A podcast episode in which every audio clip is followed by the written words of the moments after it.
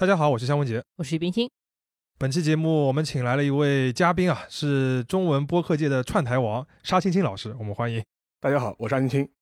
有的朋友可能知道，就沙老师和我还有几位主播一起搞了一个新的播客，叫边角聊，就是边角料的边角，这个聊天的聊。那里呢会承载一些我们个人比较感兴趣的话题。嗯，所以我们最近就想聊一个话题，是关于男士的剃须和理容的。因为我们两个人都比较喜欢这个传统的湿式剃须嘛，或者说是这种传统的手动剃须。一方面它比这个电动剃须刀剃得干净，另外一方面这个剃须的过程会比较享受，甚至是可以变成一个爱好。所以我们就想聊聊这个话题。感觉我可以要么先行退场，这是一个我完全了解不了的话题。啊，岳老师先留步啊，今天还是需要你的。因为我们在准备那个个人向的话题的时候，我们就发现啊，有一个品牌在。剃须这件事上还是非常重要的，就是大名鼎鼎的吉列。然后在看了一些书和资料之后呢，我们就发现吉列这家公司它的本身的故事也非常精彩。某种程度上面，它其实做到了类似于苹果的事情啊，它从零开始定义了一个产品，定义了一个大众的市场，乃至是定义了一种生活方式，并且它长期占据这个大众市场绝大多数的份额，把自己做成了一个百年的企业。其实这是一个非常罕见的成就。好吧，这个商业部分我参与一点。好的，好的。所以今天呢，我们是录了一个上下两期的节目，在《商业就是这样》里边，我们会讲一讲吉列和它背后的剃须商业史；而在边角聊里，我们则会从生活方式和文化的角度来仔细的聊一聊剃须这件事情。感兴趣的朋友听完这一期之后，就可以一步边角聊听听另一期。大家可能发现了，肖老师现在在自己串台自己，对自己串自己可还行。当然，啊沙老师在这个《商业就是这样》里边难得做客嘛，我们也要发挥他的专长。吉列的故事其实和当时的历史事件和时代背景有非常紧密的联系，沙老师也会给我们带来这方面的一些观察。是的，嗯，那我们就开始吧。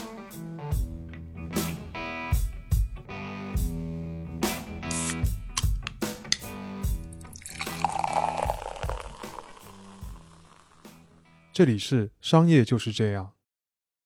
那我们就先从吉列的创始人开始讲。吉列的创始人呢，就叫金恩·吉列，他出生于一八五四年啊。成年之后呢，在芝加哥的一个软木塞的公司里边做销售。他的父亲本身就是一个从事和专利相关工作的一位人员，所以可能受父亲的影响啊，金恩吉列他很喜欢发明创造，申请了很多很多的专利。其实这也是当时的时代潮流啊。在十九世纪末，美国的这个专利法案经过了一八三零年和一八七零年两次的这个大的修订，已经非常成熟了。然后市场上呢，也出现了像一位发明家，他依靠自己的一个专利就成为大富翁的故事。那其中最有名的这个代表就是爱迪生了，这不就是那个年代的大众创业和万众创新吗？呃，吉列呢也试着自己发明了很多东西，但是都没有成功。直到一八九五年的一个早晨，根据他自己的说法啊，他在自己家里边刮胡子，然后非常费劲，他就想到为什么不发明一种刮胡刀？这个刀片呢和刀架分离了，然后这个刀片一旦刮的钝了不舒服了呢，就可以无限的替换。这样呢，就省得去理发店里边重新磨自己的剃须刀，也不用去理发店里面去剃须。等一等，说到这里，我就真的已经开始缺乏概念了。就是为什么剃须刀要拿到理发店里面去磨？这个他们街上没有磨刀的人吗？要么沙老师给我们介绍一下，这个到底是什么问题啊？嗯，实际上呢，应该这样讲，就是说我们近代的养成的这种剃胡子的习惯，在近代以前实际上是不存在的。啊，就很长一段时间的话，对于全世界各地的男人来说，蓄须才是主流。OK，其实我们中国也有句俗话嘛，就嘴上没毛的办事不牢。对，似乎就是说男人的胡子的长短跟他能力的长短是有直接相关的。所以说我们在看一些各个古文明的一些考古的时候，也发现很多这种壁画上面啊，这种雕塑啊，也会有一个留胡子的造型。比较经典的例子就是我们看两河流域，美索不达米亚。嗯，当时波斯啊，或者是巴比伦啊这些地方，它的有一些国王的胡须都特别长，而且有这种卷烫的痕迹，就似乎是做过那个卷烫棒的这种感觉。这一套东西呢，实际上延续了很长一段时间，包括在欧洲，包括在亚洲，其实也是的。就是我们看到很多中国的古典传说里面也有这种美虚宫嘛，就是美髯公嘛。这一点呢，就说全世界皆然。真正开始出现变化的话，应该是欧洲文艺复兴以后，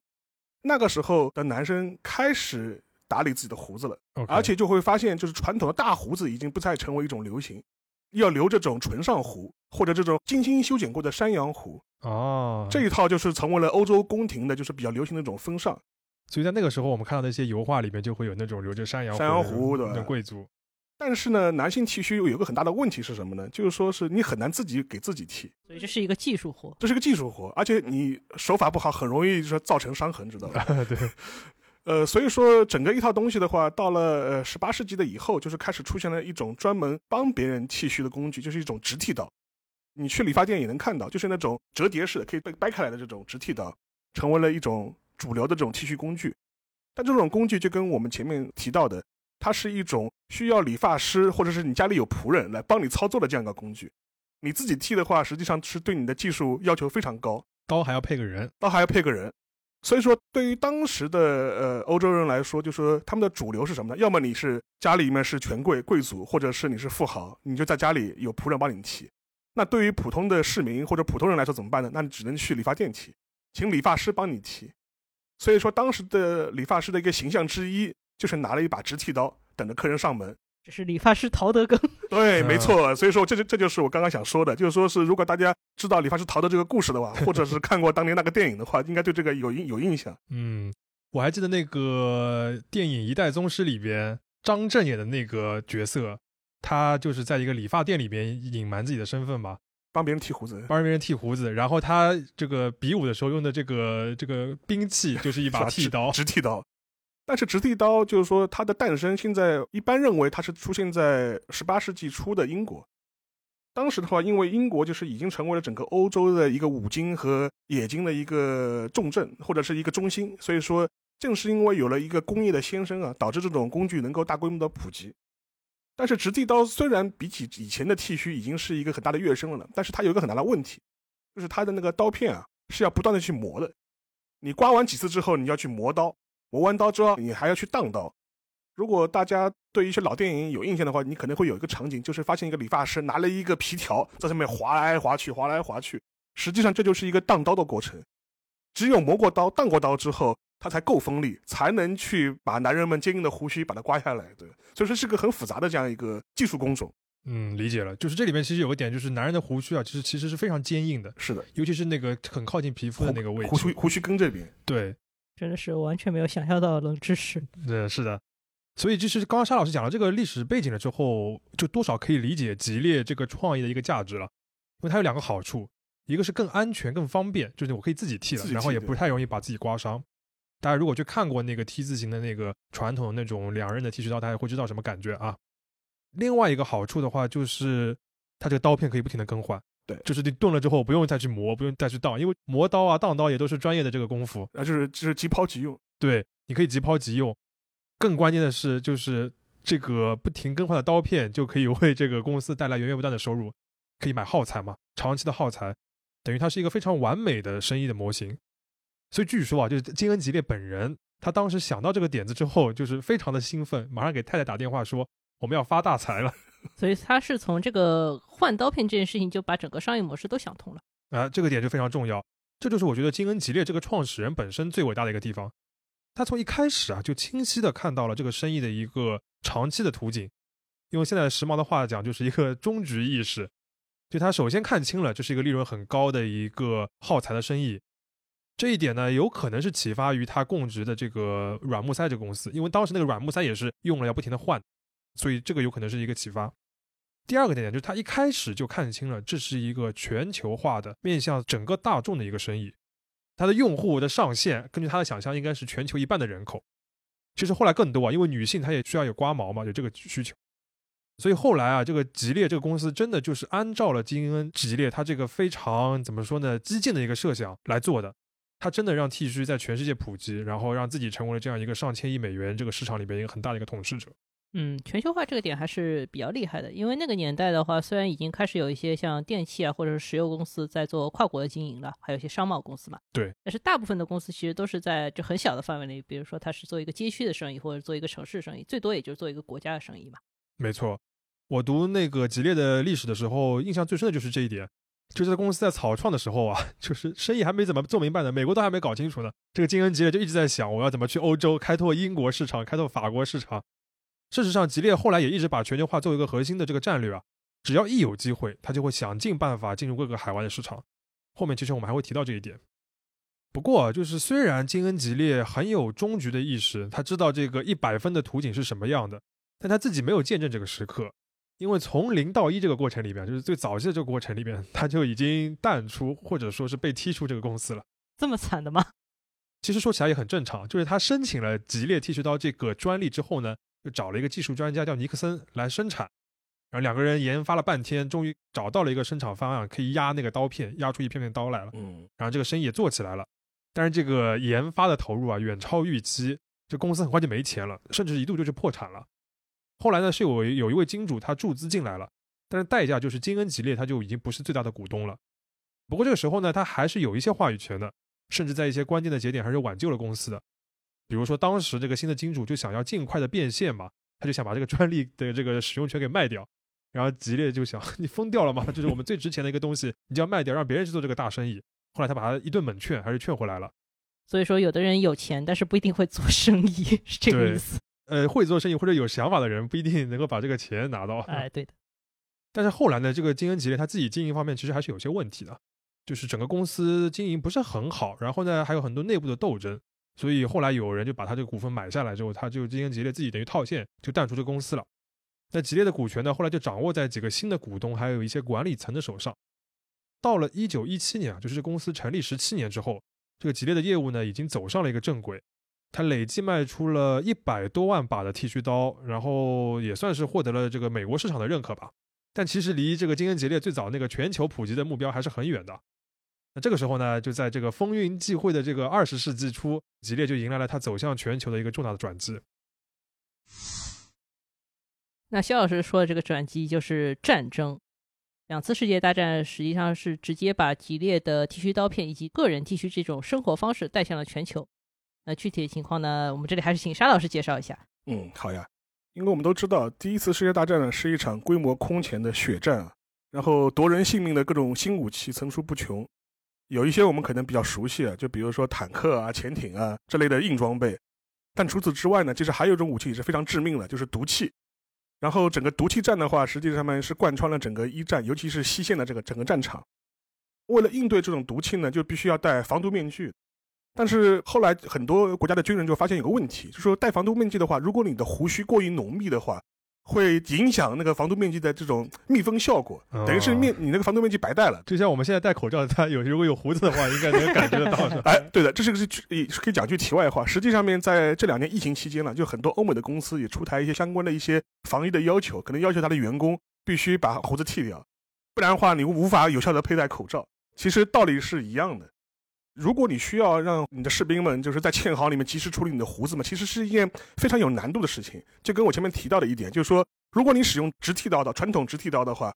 要么你就是自己很笨拙的自己在那刮，效率极低；或者是你必须有战友帮你刮。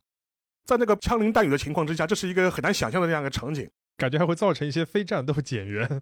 而且还有一个问题啊，大家可以考虑一下，因为你还要面临一个荡刀和磨刀的这样一个过程，那不是更复杂了吗？就是你子弹还来不及装呢，你还装个什么磨刀石在身上面，对吧？这是一个很不现实的操作。在此情况之下，吉利的这种安全的这种双刃剃须刀，非常好的适应了战争的需求。所以说，在一九一八年，就是美国开始参战的时候，就是说是它吉列的双刃剃须刀就成为了一种标配，成为了每个美国大兵背包里必备的一个东西，就是跟步枪、子弹是一样的地位。不是还有可口可乐吗？没想到还有剃须刀。剃须刀。然后美国大兵就背着剃须刀嘛，就赶赴了那个欧洲战场。然后同时呢，他们这种呃比较时髦的剃须方式，也引发了他们一些协约国同行的这种关注啊。大家就觉得哎很方便，我也想要，我也想要。你的胡子是怎么剃掉的？哦，有这个东西，有这个东西。所以说，当然另外一方面的话，大家也都知道，整个西线又是一个堑壕战嘛，在堑壕战的环境当中呢，整个公共卫生就非常差。如果你留着胡子的话，就很容易养虱子、养跳蚤嘛。你把你自己的胡子刮刮干净，至少可以身上少几个跳蚤。嗯，所以说，我觉得这个也也是一个很重要的因素吧。所以说，在这个几个因素之下，吉列的这种双刃剃须刀就成为了一种战略商品，嗯，以至于被美国当局投入相当大的资源进行采购，也成为了美国陆军最主要的供应商之一啊，就是跟那个枪弹是一样的啊，等于是个军需品了，军需品了，就是。嗯，我们也用数字来说一下吉列当时的成功啊，就是前面我们说，截至一九一七年，吉列一共累计卖出了一百一十万把刀，整个一战期间就短短几年，吉列就卖了三百五十万把刀，然后卖了三千两百万片的这个刀片，等于是比他前面十七年都要多几倍了，一下子这个公司就上了个台阶了。那这是一战的部分，那相当于到二战的话，这个事情应该更厉害了。是的，但是当中间隔的二十年代、三十年代，其实也是一种这种激烈的这种双刃剃须刀普及的这样一个过程。因为一战之后呢，就很多士兵卸甲归田复员了，嗯，但是他们养成了在军中剃须的习惯，就是回到城市里面也养成了一个我也要剃，我也要剃，就是每天也要刮胡子这样一种习惯。然后大家可以关注一下，就是二十世纪二十年代的时候，是一个男性外部特征的一个重大的转折时代。在此之前，就是你会发现留胡子的男生还是蛮多的，他要么留山羊胡、络腮胡，他或者留个小胡子。但二十年代以后，整个风气一新，大家都以干净的脸庞和下巴成为了一种新的时尚。其中最典型的一个例子就是意大利的法西斯领导人墨索里尼。啊，这样的吗？墨索里尼同志就是说是他自己就是以自己有个干净的下巴为荣，所以你去看墨索里尼的照片，他基本上是你是找不到他留胡子的照片的。然后他本人是极力的拥董，啊墨索里尼本人也是一个极力的消费者，也是个爱好者。啊，有一个这个政界的一个很大的 KOL 给他做广告，对，而且虽然是法西斯阵营的，对吧？嗯，当时他还喊出个口号，意思就是说我们意大利要成为一个反蓄须的国家哦，这样的吗？啊。然后就是就就是干净的男性下巴是这个国家文明开化的象征。然后 还有一点比较比较离谱的是，就是他为了要吹嘘自己的男性气概，他意思就是说我的胡子特别硬，即便我用吉利的刀片，用来一次就要换新的。但实际上面，当时吉列公司测算过他的那个刀片的更换的速度嘛，他说一般的话至少要刮六次以上，你才需要嗯对对更换。但是那个墨索里尼为吹嘘自己的胡子的硬，以及以此来象征自己的男性气概，就说吉列的刀片我用一次我就要换新的了。就是我刮要么要刮干净的，但是呢，我的胡子可不好刮。对然后到了二战时期的话，就是说是跟一战一样，就说是那个剃须刀也成为了一种军需商品，被投入了战场。而且当时出现一个非常诡异的情况，也是应和两位前面提到的那个吉利的全球化战略。因为当时的吉利其实已经把它的工厂和它的仓库开遍全世界，从欧洲到南美到亚洲，甚至亚洲的日本都有。但是开战之后呢，就会发现个情况，它的很多这种在法西斯阵营的这种呃工厂被征用了。嗯，但会出现个情况是什么呢？虽然双方在战场上枪对枪、炮对炮，但大家都用吉利的刮刮胡刀。就虽然它可能被征用之后它不叫吉列了，嗯但实际上面它的一些工业基础和大家产品研发的基础全部是原来吉列留下来的。所以说双方的阵营的人就是互相开着枪打着炮，但彼此都用的一样的刮胡的这种设备。就是在求同存异这一点之上，这他们至少找到一个同，就是都用吉列的刮胡刀。对对对，OK，我还在那个就是网上看到一段视频啊，就是说有人去修复二战时期吉列就是供给美军的那种剃须刀啊，它是一个一个小的铁盒，就像那个润喉糖的铁盒一样的。然后那个剃须刀就是那个 T 字形的这个刀架，可以拆开来。对，那个柄是一段段可以拆开来的，然后刀片放在里面，非常精巧。然后那个人修复完了之后，现在还可以剃，就是每个人就是一个一小盒，就是这样一个军需的产品。大家到时候可以看看那个视频，就可以感受一下吉列当时那个产品是个什么样的状态。然后我们还是用数字来说明啊，就是整个二战期间，吉列是一共供应了一千二百五十万把剃须刀和超过十五亿片刀片。而且插一句，这还是合法授权供应。啊 OK，还没有，这是真用的那个。还有一些平行进口商品。平行进口可还行，呃，所以后来有个说法，就是说一战教会了士兵自己刮胡子，二战教会了士兵每天刮胡子，就是这是一个市场的数量一个大的变化。嗯，所以说可以想象到，到战后以后，吉列这个品牌就已经完全树立起来，所以说它的业绩上面也是马力全开嘛。嗯，除了当时美国和加拿大的工厂以外，它在欧洲的瑞士、法国、像南美的墨西哥、阿根廷，还有巴西都已经开了工厂，呃，这个产能就迅速的提升了，它就很快奠定了在全球的一个剃须刀的领导地位了。嗯，虽然这么说不太好，但客观上我们刚刚讲那段就说明什么？就战争是吉列一个最重要的一个营销，他把剃须和吉列绑定在了一起，然后再把剃须和男人的生活方式绑定在一起，然后把这个生活方式就是怎么说播向全世界了。当然啊，这个部分其实主要的解决的是一个市场普及的问题，就是让更多广泛的人能够意识到剃须这件事情。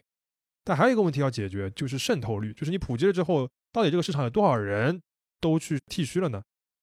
那提到这个部分呢，就是要提到吉列的这个营销里边另一个很重要的特色，就是体育营销。然后这个体育营销的起点呢，其实就是在两次的世界大战的一个期间。沙老师，要不介绍一下？好呀，实际上面，呃，吉列开始从事体育营销，最早始于一九三九年，嗯，因为那个时候美国还没有参战嘛。对对对就那时的话，他选择的项目是美国当时的国球啊，就是那个棒球。啊，这是沙老师的手背范围了。是是是。然后当时的话是在呃美国职业棒球大联盟的世界大赛这样一个期间，当时吉列开始了自己的一个体育的一个营销。首先可以话说，那一年吉列公司其实上就把他当年的广告预算提升了百分之五十，然后是达到了天价的一百五十万美金，当时的一百五十万，是一九三九年的一百五十万美金。然后其中呢，吉列公司花了十万美金，斥资十万美金买下了一九三九年美国职业棒球大联盟世界大赛的独家广播权。啊，广播那时候还是听广播，因为那因为那时候没有电视嘛，是听广播，而且世界大赛的概念其实就跟现在 NBA 的世界大赛是一个一个概念，对，就是总决赛，这是总总决赛，嗯。然后在这一年世界大赛开打前一个月呢，就吉列开始了自己的一个配套的销售工作，因为当时他要宣传他自己的一个新的产品，就是一个叫蓝吉列的一个刀片，现在其实还有有蓝吉列的刀片，然后当时就推出了，就是说是标价每份四十九美分的世界大赛套装，买周边，买周边就是就是四十九美分。然后这一年的活动呢，实际上面就是说是引发了非常大的关注。但是大家也可以想象嘛，十万美金买下一个世界大赛的广播权，还是很有争议的。而且当时也大家也觉得这个项目到底会不会赚钱？嗯。而且实际上面有一个对吉列很不利的因素是什么呢？因为那一年的世界大赛呢是一边倒，纽约洋基队四比零横扫了辛辛那提红人。啊，就换句话说，你的播放时间变少了嘛？本来可以最多可以打七场，对，现在只能打四场了。然后就是广播时间少了一半。但是即便如此啊，就说是它的销售还是大获成功。我们前面提过，它每一份的那个售价是那个四十九美分嘛，嗯，然后这样一个配套的刀片套装，前后一共卖出了二百五十万份，远远超出了吉列的预估，嗯，就几乎比吉列预估的多卖了一倍多。如果是二百五十万份的话，乘以四十九美分，就相当于要一百多万美元的这个销售额。销售额，嗯，回本的，嗯，非常大的回本，非常回本。所以说这一点的话，也是增强了吉列投身体育营销的一个信心和决心。他觉得这个事情实在是太赚了，嗯，这我们一定要做大做强。在此之后呢，他就开始大量的把资源投到 MLB 美国职棒大联盟的相关的一些广播营销，也会找来当时的一些球星做一些剃须的演示。说一句题外话，就是现在的话，纽约洋基队我们都知道是美国最著名的体育球队之一嘛。嗯，他在三九年之后就养成了一个规矩，什么规矩呢？他的球员必须把胡子刮干净。哦，就是所有留胡子的球员去了纽约洋基队转会之后呢，也要把胡子刮掉。哦，他认为这是绅士的象征。嗯，说我们是绅士的球队。所以这个源头有可能就在这个这次三九年这个比赛里面。对，然后还间接的影响了日本，因为日本有一支也是一个老牌球队，就是东京读卖巨人队啊。他也是说我们是绅士军团嘛，我们也要刮把胡子刮干净。哎呀，读卖巨人不愧是日本的纽约洋基，这个感觉都很像。所以说这一点的话，都可以把它回溯到一九三九年这一次呃吉列的非常成功的体育营销。嗯，然后在此之后呢，吉列把他的视角也拓展出了棒球的范围，就比如说拳击赛、美式橄榄球。都成为了他的投放广告的这样一个范围和领域，嗯但基本上都是聚焦于体育。那么总结一下，就是把顶级的体育赛事和大众媒体结合起来，然后做大量的营销。这个其实是目前做品牌营销人都会的这套公式。但是实际上，吉列算是一个很早的而且很用力的实践者。没错，而且还有一个特点嘛，就是因为它的这个核心的这个受众还是男性嘛，这些受众全都是看比赛、看球的，这是一个完美的一个契合。所以吉列其实到现在为止也把这个体育营销作为一个它非常重要的一个策略。除了像世界杯啊，它也是长期的一个赞助商以外，吉列还非常喜欢签约各个项目的顶尖的明星。然后过去踢足球的亨利、费德勒，然后老虎伍兹，还有卡卡等等的，反正都是当时最最一线的一些明星。我记得那个亨利和费德勒还有伍兹还是同时签约的，当时就是说吉列一下子一大手笔签了三个那个超级巨星。是一个蛮轰动业界和轰动广告界的一个事件，直到现在啊，我们看到有很多的这个吉利的一些高管写的这个书和文章里面都会强调说，我们这个广告营销占它整个收入这个占比啊，一定不能低，一定要很高。对，这也是快消品行业一个惯例嘛。非常对。嗯，当然了，吉利这么做的目的呢，还是要做一些绑定，不仅是吉利和剃须这件事情的绑定。那其实做的更深一层，他开始跟像男性气概啊，或者说什么优秀的男性的这种感觉绑定。嗯，我看到一个例子，就是吉列早期做的一个广告嘛，就他说胡子刮的比较干净的人，在职场上面更容易当高管。什么呀？这是不是也是一种刻板印象？就 是，就是我感觉都能够想象那个就是摸着下巴的，对，成功人士剃完胡的时候摸摸下巴那个那个那个画面了。就像你们汽车广告一定要在山路上面甩一下尾的啊！对对对对对。好，小结一下。吉列呢，就是在二十世纪的上半叶吧，他通过两次世界大战的一个特殊的机遇，以及自身这个营销的强项，再加上他真的发现了一个非常重要的一个大众的市场，然后他就建立起了剃须这样一个非常大的一个商业的王国吧。而且在整个这个市场里边是有一个不可撼动的领导地位。那讲到这里，我们要回过头来说一个话题。刚才我们一直在说所谓的全球大市场啊，还有它的普及背后，其实有一个隐藏的前提，就是你要有大规模生产能力。没有这个能力的话，吉列其实是不可能在两次世界大战中成为像军队的供应商，它也不可能让这个营销的攻势真正的发挥作用。而在剃须刀这个生意里面，其实核心的量产能力不是那个刀架吧，应该是那个刀片吧，因为刀片的需求量是明显更大的，而且它生产难度看上去也比刀架更高一些。没错，刚岳老师讲的这个量产这个概念其实非常重要。我们举个例子啊，比如说在一九二八年，就是吉列早期的时候，其实有另外一个刀片的生产商啊，叫盖斯曼，他发明了一种新的这个刀片的生产技术，可以使这个刀片韧性更好，同时更关键的是它是一个连续生产的。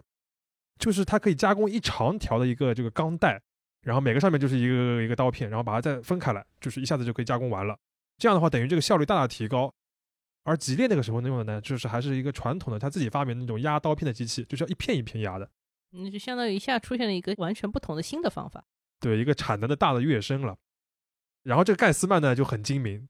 有了这个新的武器之后呢，他也没有一开始打算就和吉列去正面的竞争。而是找到了吉列这个就是公司总裁，然后说我已经把这个专利啊和这个品牌都已经注册了，你要不要高价买下我的这个专利呢？嗯，结果吉列的这个高管断然拒绝。然后盖斯曼说，那这样的话我就没办法了，我只能全力生产我的新刀片和新刀架。顺便说一句，我这个刀片可以装在你吉列的刀架上面，但你吉列的刀片是装不在我这个刀架上面的。感觉我们在利乐的时候讨论过这个话题。对对对对对，就是跟利乐一个概念。然后后来吉列就发现呢，这个威胁不是一个虚的，是一个真的对他生意产生一个很大的威胁的一个新的一个生产力。后来他就没办法，就是回到谈判桌上面，花了几百万美元的一个高价把这个专利买下来了。其实回过头来看，吉列这家公司虽然说它开创了个人剃须这个生意嘛，但是剃须刀这个产品历史上有很多重大的技术革新，很少是由吉列自己发明的。嗯。比如说，像最初的那个安全剃须刀，其实在吉列之前是有人申请过类似的专利的，包括我们前面提到盖斯曼这个例子也是一样的。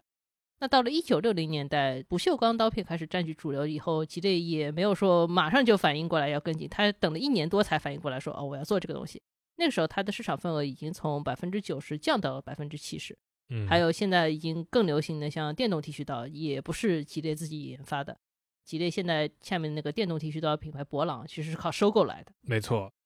其实也很正常啊，就是这么一个有利可图的一个大市场，大家都会想通过自己的努力去挑战吉列嘛。那么当中一个很重要的办法就是我自己来做技术研发来革新。当然啊，吉列我们不是说它就是一点研发能力都没有，它还是蛮注重研发的，不然也不可能每次都跟得上这个技术的革新。而且他的确自己还是研发了一些新的很重要的技术的。就比如说现在大家流行的那种合适的剃须刀，就是那种什么三层刀片、五层刀片的，那个是吉列在一九七二年的时候发明的。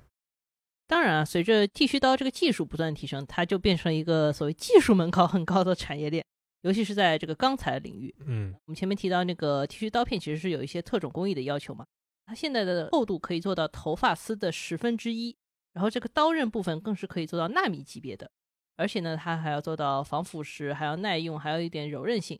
在钢材行业里面，你如果能做剃须刀片，你意味着你就有最高水平的技术和工艺，你可以生产任何的钢材。虽然有点夸张，但真的有点这个意思。因为我们查到一篇这个二零二二年新华社的报道，他就说这个我国甘肃啊有一家这个钢铁的国企叫九钢，就是喝酒的酒，钢铁的钢。然后他们通过常年的技术研发，填补了国内剃须刀片钢材的这个国产的空白。他们说，这个里面一个核心的难点啊，就是要把这个不锈钢的含碳量从百分之零点五提升到百分之零点六，就让它这个硬度可以变得更高。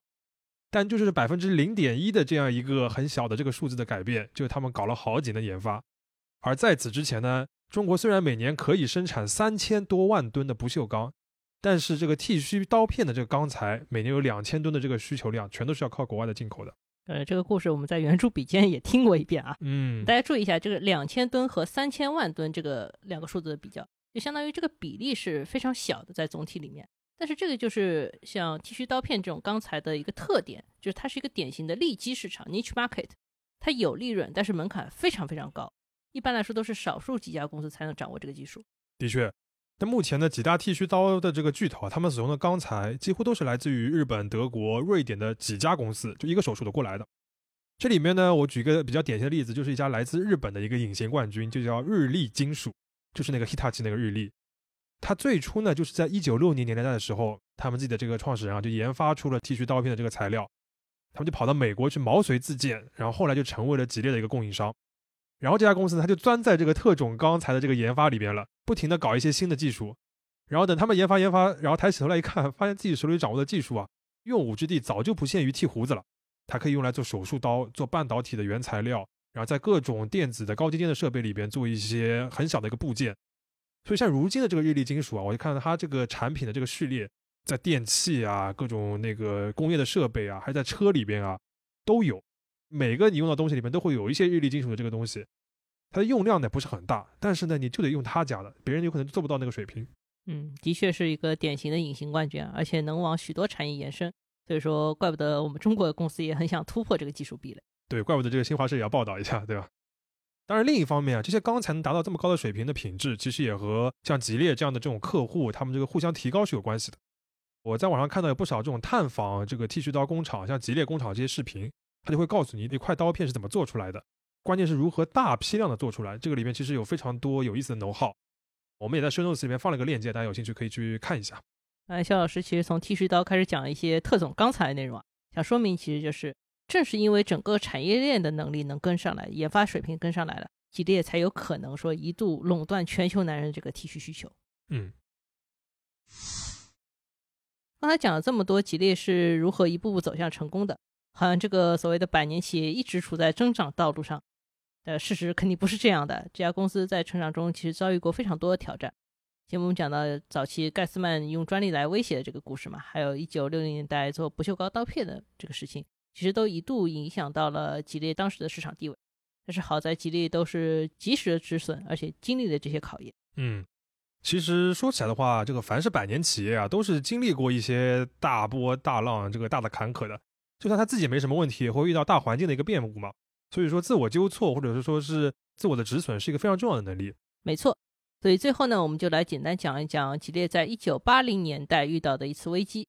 这个其实是公司经营管理层面的问题，而且对于现在的大公司来说，可能更有参考意义。其实这个话题呢，对我们比较熟悉的听友有可能不会陌生啊。关键词就是恶意收购。就是在一九八六年到一九八八年这个两年期间呢，吉列是遭遇了四次的恶意收购的这样一个冲击。我们在第六十二期讲读完计划和第九十期讲这个大酒店保卫战的时候呢，都讲过这种恶意收购和反收购的这个故事啊。那在上世纪八十年代，其实美国是兴起过一阵并购潮的嘛，其中很多都是这个所谓的恶意收购，就是一些金融业的这个投资者，他们利用杠杆拿了很多的钱之后呢，来买下一些上市公司的控制权，改造一通或者是整顿一下，全都卖出去获利。在这个过程当中呢，原来公司这个管理层往往会被扫地出门的。所谓的恶意收购这个恶意啊，就是针对管理层的恶意。而且那个时候，包括现在的并购潮里面被瞄准公司，一般都是那种老牌的生产型企业，就是它的基础很好，市场可能大家认知度也很高。但是因为种种问题，它的业绩不一定那么好，股价一般都很低迷，然后股权呢又相对比较分散，这就很容易被盯上。对，但那个时候的吉利啊，就是刚刚这几条全部击中。第一，它的这个剃须刀的这个核心业务虽然很好，但是呢，它还收购了不少这个周边的一些业务。主要是在个人护理啊，还有日用品，还有一些产业链上的一些相关的公司。但是这一些多元化的经营啊，除了像欧乐 B 这个口腔护理这个牙刷以外啊，其他增长都不是很好，没有给他一些新的这个增长的空间。所以说，他那个华尔街的一些机构大股东啊，其实早就对吉列的管理层不满了。嗯，华尔街野蛮人开始出现了。对，那这个想要恶意收购吉列这个野蛮人呢，一开始还有点神秘，就是在一九八七年的十月到十一月啊。原本平淡的这个吉列的股价开始逐步的攀升了，在十月七日的时候呢，还是三十七美元一股，然后到了十一月初的时候就变成五十二美元了。当时市场上都在传，肯定是有人盯上吉列了，而且呢，吉列自己也知道自己肯定是被这个恶意收购者要这个瞄住了，但是他们不知道是谁。直到十一月十三日呢，这个买家现身了，这位这个门口的野蛮人呢叫罗纳德·佩雷尔曼。这个佩雷尔曼他父亲也是一位企业家，然后他自己呢是哥大金融学毕业的，然后沃顿商学院 MBA。读书期间呢，就通过买下一个啤酒厂的股份又卖出去，就赚了两百多万美元的。而且在瞄准吉列之前呢，他已经通过杠杆收购买下了著名的一个化妆品集团，就是露华浓。而他收购吉列呢，主要就是通过露华浓这个平台来实现的。嗯，顺便说一下，最近露华浓已经又开始申请破产保护了对，现在这个露华浓这个 CEO 就是这个佩雷尔曼的女儿。啊，还是个家族企业。对，虽然他买进卖出很多个公司啊，但是他对露华浓还是一直持有的。那当时呢，露华浓还是一个化妆品产业界的一个巨头了。然后在这个十一月十三日之后，第二天，佩雷尔曼就在《纽约时报》和《华尔街日报》上面刊登广告，公布了一个自己的对吉列的一个收购的邀约，说自己将会花每股六十五美元，总计四十一亿美元的这个价格，把吉列剩余的股份都买下来。然后根据这个规定呢，就是方案提出后十天啊，吉列必须要做出个回应的，就是我到底是接受还是拒绝提出另一个方案。嗯看了一下，当时佩雷尔曼手上已经有吉列百分之十三点五的股权，已经成为了他的最大单一股东。而吉列接下来的三大机构股东加在一起，这个总股权才只有百分之六点四，所以说分散的股权结构真的很容易被利用。没错。那吉列这一边呢，其实管理层基本上是用了当时能用的所有手段来阻止这次收购了。佩雷尔曼这个名声在外嘛，被他买下的公司很快就会这个资产就会被卖掉，然后呢，管理层基本上都会被清出去，所以他们真的是很抵抗这件事情的。在接下来十天里边呢，双方其实有非常多的这个细节的攻防战。像吉列这边呢，他在早先一九八五年的时候就预先设置了一个毒丸计划，因为他知道自己容易被攻击啊。然后当佩雷尔曼出现之后呢，他们还搞了很多公关战和一些法律战，主要就是指责这个佩雷尔曼他违反了一些金融的规定，并且自己这个人啊他的财务状况不稳定。其实这些都是一些展示这个强硬姿态的一种方式嘛，让你知难而退。后来在这一系列的动作之后呢，佩雷尔曼就松口了，然后双方呢在一九八七年达成一个协议，吉列呢其实是回购了他手中已有的这个百分之十三点五的这个股权，同时呢这个也是有一定的溢价了，等于是给了佩雷尔曼一些的利润，但是呢他自己也就放弃了这个收购整个公司的这样一个计划。其实对于恶意收购者来说，见好就收就是一个挺好的结局了，因为恶意收购就是最怕是拖嘛，因为他们资金成本随着时间推移，一般来说是越来越高的。对，当时他们都是发行那种垃圾债券嘛，那个利息是很高的。嗯，不过在那个之后啊，这个佩雷尔曼或者是露华浓还不死心，他又连续两次向吉列提出了收购的这个邀约，但是吉列呢都没有答应。后来这个佩雷尔曼呢，他就算是死心了，就是对吉列已经放弃了。但是到了一九八八年呢，第四波的这个恶意收购又来了，这次呢换了一个主角，也换了个形式，就是一个叫康尼斯顿的公司啊，他买下了吉列百分之五点九的一个股权，然后他发动了一个代理人的战争，就是我现在也是一个蛮大的股东了，然后我要求召开股东大会，改选董事会，然后呢自己提名了四位董事。这其实就不是所谓恶意收购，这比较接近于激进投资者一个策略。对的，然后他们的背后呢，其实站着很多大股东的一个意向，就是我们刚刚讲到的，很多大的股东其实对于管理层现在的这个经营状况是不是很满意的？他们希望这个公司能够产生更多的分红和一些收益。但是另外一方面呢，吉列当时有百分之三十五的这个股权是在一些小的股东手里边的，这些小股东大多是吉列的员工或者说是退休的员工，他们呢是非常坚持吉列要保持独立的。最后呢，经过很多台面上台面下的这个激烈交锋啊，在股东大会上面呢，那些大股东呢，大多数都保持了沉默，没有参与投票，而小股东呢，就是积极的投票，他们主要都是支持管理层。最后这个股东大会呢，是以百分之五十二对百分之四十八一个微弱的优势啊，就是这个康尼斯顿这个计划被管理层给否决了。当然啊，他们双方还是达成了一个协议，就是吉列回购了股票，然后康尼斯顿呢，保证三年内不再发起对吉列的一个收购。小结一下，就是从一九八六年到一九八八年，吉列这个分散的股权架构，还有它疲软的股价表现，就让它被一些恶意收购者，包括一些激进投资者盯上。但是呢，他想尽办法，最终还是保持了管理层对于公司的掌控。对的，嗯，那么我就有个问题啊，就是在这个时间段内，吉列自身的这个经营有没有什么提升呢？嗯，其实，在这个收购邀约的刺激下面，吉列自身的经营是有改善的，因为很多恶意收购者他这个想法其实不无道理嘛，就是你的这个多元化经营看上去不是很成功，那你是不是应该聚焦主业呀？以及你这个剃须的刀的这个业务这么强势，为什么你这个利润水平不能更高呢？是不是你经营上出了一些问题？所以吉列在这段时间呢，其实做了很多的这个改善，它的管理层啊就分成了 A、B 两队，这 A 队呢就是 专门应对收购。B 队呢，就是做好全球的这个经营。大家听一听，就是为了应对收购，可以专门分出一堆管理层来。对的，感觉是一个主内，一个主外，是吧？嗯。结果到了一九八九年的时候呢，这个吉列的财务状况确实是改善了不少的。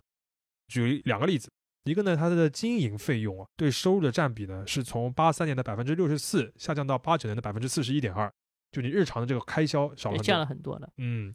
另外呢，就比如它的存货周转率也降低了，就是它这个经营效率还是提升了蛮多的。那某种程度上，其实可以把这波收购潮啊看作是一次所谓的病毒感染吧，就是它嗯激发了吉列自身的免疫力。是有点这个意思。那从长远来看呢，吉列其实一直是一个免疫力还蛮强的公司，它生病的次数不少的，我们前面提到过很多次啊，但它每次都能自愈。当然啊，这个你老是感染这个收购呃或者是被收购病毒，总归不是个事。所以在一九八八年的时候，吉列就给自己打了一针疫苗，彻底的解决这个老是被邀约收购的这个问题。那这针疫苗呢，就是巴菲特。这个巴菲特呢，他是在一九八八年的时候投资了六亿美元，买下了吉列公司百分之八点七五的股份。之后呢，他一直持有，直到二零零五年吉列被宝洁收购了之后，这些股份又转成了宝洁的股份。吉列也是巴菲特经典的投资案例之一啊，他自己也非常喜欢这家公司，曾经把它和他的手上另一个很好的资产就是可口可乐相提并论。嗯，这两个公司就是最典型的巴菲特式好资产，就他们都有遍及全球的大众产品，这个产品本身市场占有率很高，而且有很深的护城河，而且长期的经营状况也是比较好的。嗯，这里边呢，我自己有个感觉，就是其实那些恶意收购的人啊，也知道吉列是个好资产，但是他们眼里的这个好，其实是指吉列它被低估了，所以呢，我可以买进，然后卖出赚这个差价。而巴菲特眼里这个好呢，是指它长期都是一门赚钱的好生意，所以我愿意长期持有。我觉得从投资的角度来说，这只是不同的出发点和赚钱的方式。但从吉列的角度来说，巴菲特显然是一个能够支持我长期经营战略的一个白衣骑士了。嗯，其实，在那个之后啊，吉列在二十一世纪初也曾经遭遇过大公司病，就是公司比较臃肿啊，效率低下，然后又带来过业绩下滑。但是呢，后来又有一位新的 CEO 空降，叫基尔茨，在基尔茨的带领下，吉列开始缩减成本，重新开始走强。这部分的故事呢，就可以看基尔茨自己写的一本著作，叫做《刀锋上的舞蹈》。然后等到了二零零五年，在业绩高点的时候，宝洁就以五百七十亿美元的高价把吉列整个收购了。这百年老店就结束了自己作为一个独立公司的历程。值得一提的是啊，就当时这个收购虽然业界的评价还是蛮高的，但是吉列它的那个波士顿总部啊，很多老员工甚至是波士顿这个城市对此非常的不满，因为他们觉得这个管理层啊是在卖掉当地的一个珍贵的资产。你想那个时候的波士顿，其实商业上面，尤其是那种传统的制造业已经少了很多了，但是管理层呢是坚持的认为，就是当时就是吉尔茨，他坚持的认为宝洁的这个收购啊，能够第一给股东带来丰厚的回报，第二呢也能帮助吉列这个品牌的发展。尤其是它在全球这个非常强大的销售和营销的网络，能够帮助吉列走进更多的这个市场，然后提升这些新市场的占有率。这个基尔茨举了一个特别的例子，就是中国市场。这点还是蛮有意思，就相当于到了最后，吉列的这个管理层还在遵循这个创始人基恩吉列的设想，他开始做坚定的全球化，然后为了把剃须刀卖到世界每个角落，他甚至不惜把自己卖身给保洁。对。那从商业的角度呢，吉列的故事我们就讲到这里。其实还有非常多的细节，大家去可以看我们生动词里面两本书和很多的资料。那最后的最后啊，我们还想从社会文化和品牌的角度来聊一聊现在吉列这个品牌遭遇的一些挑战。第一个呢，就是我们刚刚讲到这个全球化，虽然有很多的好处，但其实吉列在进入新市场，尤其是一些发展中地区的时候，还是会有很多麻烦的。比如说，有的时候是地方政府的一些本地的保护，还有呢，就是一些消费和文化的差异。比如说，你可以去看看这个吉列进入印度的一个例子啊，他花了很大的功夫，才让当地的这个印度人，就因为印印度还还有很多朋友习惯于蓄须的，你要让他们能够学会用剃须刀，然后还要买这个其实对他们来说不便宜的这个东西，其实花了很大的功夫。还有一个例子就是在伊朗，本来伊朗是吉列一个重要的一个生产基地，但是因为当地巨大的一个社会变革吧，所以他不得不放弃这样一个基地，嗯其实对吉列也是很大的一个损失。嗯，感觉在现在或者说短期的未来，这个全球化问题还会更加凸显。嗯，你们只要去看看吉列现在的一些工厂的分布，你会发觉它其实还是蛮多挑战。嗯，除了全球化以外呢，另外一个我们想讨论的其实是社会文化的一个转向吧。那长久以来，我们前面也一直强调啊，就吉列是把自己和传统的这种男性气概啊绑定在一起的。当然，现在看来呢，就是有的传播可能是怎么说，缺乏性别意识吧，甚至是有一些油腻，有可能会产生各种各样的问题。所以呢，吉列多少有些烦恼这个事情，然后他就想办法要找补，就是让自己能够适应这个新的时代。结果越找补越黑是吧？对对对，这个问题，反正沙老师可以聊一聊这个这个有有个蛮经典的一个事件的。嗯，主要是就是在二零一九年的时候，当时吉列发布了一条新的一个产品形象的一个广告，或企业形象的广告。对，就是那种看上去不像广告那种公益。对对对对，公益片式的广告。嗯，当时这个广告的名字叫做“我们相信”，就 “We believe the best man can be”。对，因为 “best man can be” 是那个吉列传统的一个 slogan 嘛。对，就是它是用了几十年的这样的一个广告语。然后当时吉列宣称啊，这个广告的来源来自于当时如火如荼的 Me Too 运动啊，然后也是抨击了所谓错误的男性气概。然后整个广告里面也涉及到所谓的校园霸凌啊、职场性骚扰啊、性别刻板印象啊等等一系列主题。这则广告在上线的四十八小时以内呢，就是在油管上面就获得了超过两千万的点击，那还是蛮蛮蛮好的嘛。然后瞬间就是引爆了就是美国的社会舆论嘛，就是大家就吵成一片，相当多的人会抨击这个广告。就说虽然它点击量很高，但是它的按导赞的数目也非常也非常高，惊人的高。黑红是吧？黑红就说是因为当时很多人就批评这个的广告，就是说似乎是在暗示吉利的传统用户都有放任霸凌、性骚扰这样的 臭毛病，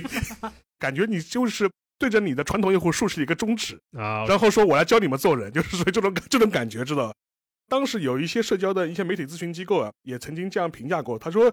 最不喜欢吉列这条广告的，恰恰是剃须的核心人群。嗯，所以说这个事情就在引美国引发了一个社会舆情。对，我们还看到一种批评，就是。有人就是说，你吉列这个跨国的大公司，对吧？你做的这个不太好的事情可不少。然后现在你在这边教我们要什么做更好的这个男的，对吧？好像也缺乏一点资格。是，嗯。所以说现在品牌做这种广告还是要当心再当心。说实话，就是尽量不要做，可能是最好的选择。对，但是我又想想看，如果你这个公司你一直不做到时候也要被人家扒出来说，哦，你这个吉列一直代表男性气概的，现在你出了迷途运动之后你就闷声不说。对，那你是不是这个跟不上世界潮流？就是这个火候怎么把握？但是你也不用上赶着教人做事吧。有点过分，就这个火候，就像沙老师说的，非常非常难把握。就是翻车是大概率事件，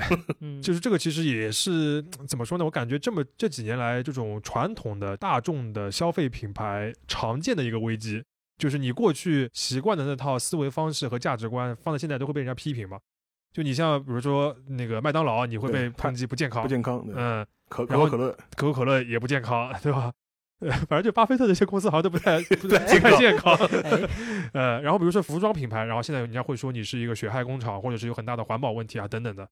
就是你这些品牌都有一些新的这个问题，你要刷新这个品牌的形象，但是你这个想要迎合这种新的趋势，走出一条新路来呢，又难度非常非常的大。简单来说，就是你原来是要把自己跟当时社会的主流的一个生活方式做一个绑定，或者说你要能够尝试创造一个主流的生活方式。对。但现在问题就是，恰恰没有所谓的主流生活方式这件事情，所有的生活方式都不太主流。对，就是你作为一个大众的品牌，你肯定会 piss off 一部分你的用户，这种感觉。然后所有的用户都能平等的发生，所以这个事情跟原来是完全不一样的。嗯，那我觉得其实这个就是对于吉列这样的一个品牌，怎么说呢？今后一个长期的一个考验吧。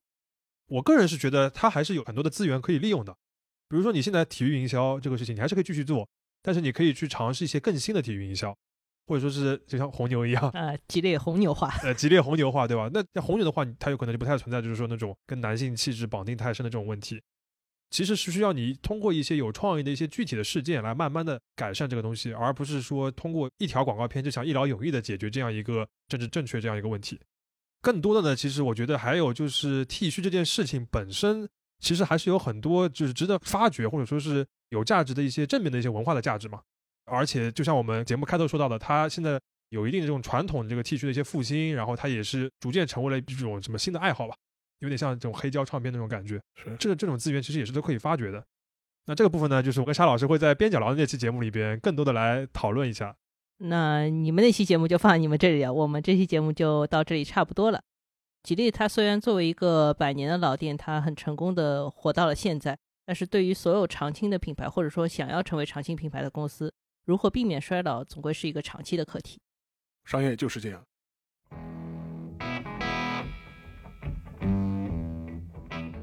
感谢收听这一期的《商业就是这样》，你可以在苹果播客、小宇宙、喜马拉雅、网易云音乐、QQ 音乐、荔枝等平台收听我们的节目。微信公众号“第一财经 e-magazine” 也会推送每期节目的内容。如果喜欢我们，欢迎你在苹果播客给我们五星好评，并期待你在各个平台与我们交流。尤其欢迎分享你感兴趣的话题。下期见。